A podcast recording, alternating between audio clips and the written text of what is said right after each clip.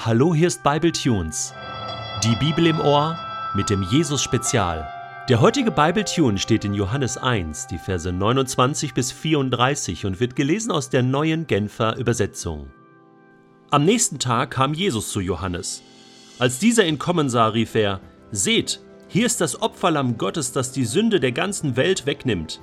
Er ist es, von dem ich sagte: Nach mir kommt einer, der größer ist als ich, denn er war schon vor mir da. Auch ich kannte ihn nicht. Aber weil Israel erkennen soll, wer er ist, bin ich gekommen und taufe mit Wasser. Weiter bezeugte Johannes, ich sah den Geist Gottes wie eine Taube vom Himmel herabkommen und auf ihm bleiben. Ich kannte ihn bis dahin nicht, aber der, der mich gesandt und mir den Auftrag gegeben hat, mit Wasser zu taufen, hatte zu mir gesagt, der, auf den du den Geist herabkommen siehst und auf dem er bleiben wird, der ist es, der mit dem Heiligen Geist tauft. Das habe ich nun mit eigenen Augen gesehen, und darum bezeuge ich, dass dieser Mann der Sohn Gottes ist. Johannes war am Jordan und taufte die Menschen.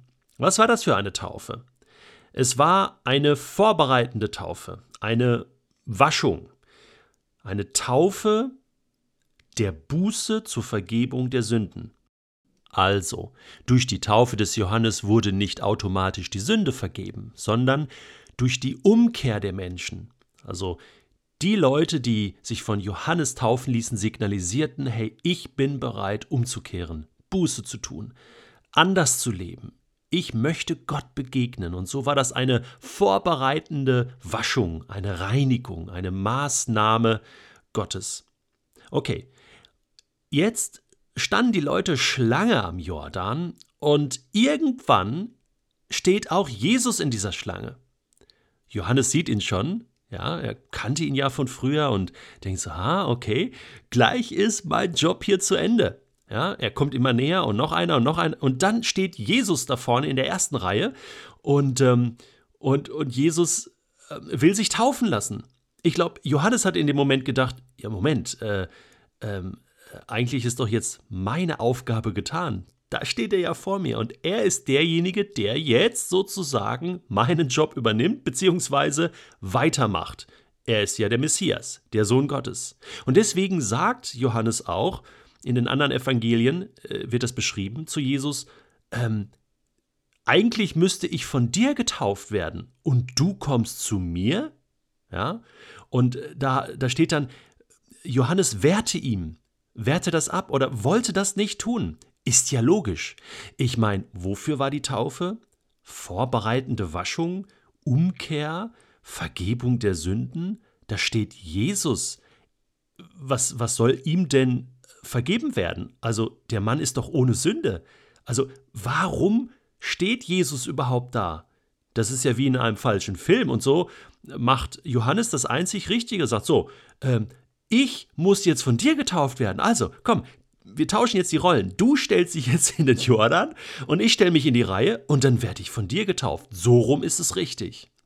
Und dann sagt Jesus, nein, Johannes, es muss alle Gerechtigkeit erfüllt werden. Und deswegen lass es so geschehen. Du musst mich taufen. Was ist denn das? Warum muss Jesus jetzt von Johannes getauft werden? Weißt du, da waren viele, viele, viele Menschen, die haben sich im Jordan taufen lassen. Die haben, ja, so symbolisch gesprochen, ihre, ihren Dreck, ihre Sünde abgewaschen im Jordan. Und jetzt kommt Jesus und sagt, mit diesem Wasser musst du mich bedecken, Johannes. Ich muss da hinein getauft werden, denn es ist mein Auftrag. Diese Sünde auf mich zu nehmen, alle Schuld dieser Menschen und der ganzen Welt auf mich zu nehmen. Und so kommt Johannes dann zu dem Schluss, und das lesen wir jetzt im Johannesevangelium, seht, und ich glaube, das hat er direkt danach gesagt, nachdem er oder während er Jesus getauft hat. Er hat es ja dann wirklich getan. Hier, das ist das Opferlamm Gottes, das die Sünde von ganz Israel, von der ganzen Welt, Welt wegnimmt von der ganzen Welt. Wahnsinn. Und dann geht der Himmel auf. Der Himmel geht auf. Und Gott, der Vater im Himmel, hält es nicht aus und ruft von oben herab, das lesen wir auch wieder in den anderen Evangelien, dies ist mein lieber Sohn, an dem ich wohlgefallen habe. Das bedeutet auf Deutsch, schaut ihn euch an, ich bin so stolz auf meinen Sohn, schaut, was er tut. Er, er übernimmt diese große Aufgabe. Er ist mein Sohn, den ich so sehr liebe, auf den ich so stolz bin. Gott hält es nicht aus. Er muss rufen. Alle können es hören, so dass es dann aufgeschrieben wurde. Und dann geht der Himmel zu und der Heilige Geist kommt als eine Taube flatternd. Ob es jetzt wirklich eine Taube war, weiß ich nicht, aber wie eine Taube heißt es da auf Jesus herab. Und was jetzt keiner wissen konnte, Johannes der Täufer hatte vorher einen Input von Gott bekommen, nämlich achte auf den Heiligen Geist, achte auf die Taube, achte darauf, was ich tun werde. Ähm, und die Person, auf die diese Taube, der Geist Gottes kommt und bleibt, der ist es. Das ist der Messias. Das wusste Johannes. Und er sah das jetzt, alle sahen es, aber Johannes wusste dann Bescheid. Alles klar, das ist die Bestätigung. Mein Cousin Jesus von Nazareth, Sohn des Josefs, Zimmermanns Sohn, hey, wir haben so oft im Sandkasten gespielt, uns geliebt und gestritten. Ja, das ist der Messias. Das ist der Sohn Gottes. Ich finde das genial, wie spannend das ist, wie die Evangelisten sich hier ergänzen. Und wozu führt das? Ich kann dir sagen, was ich empfinde, wenn ich das jetzt lese. Es ist eine Bestätigung nach der anderen.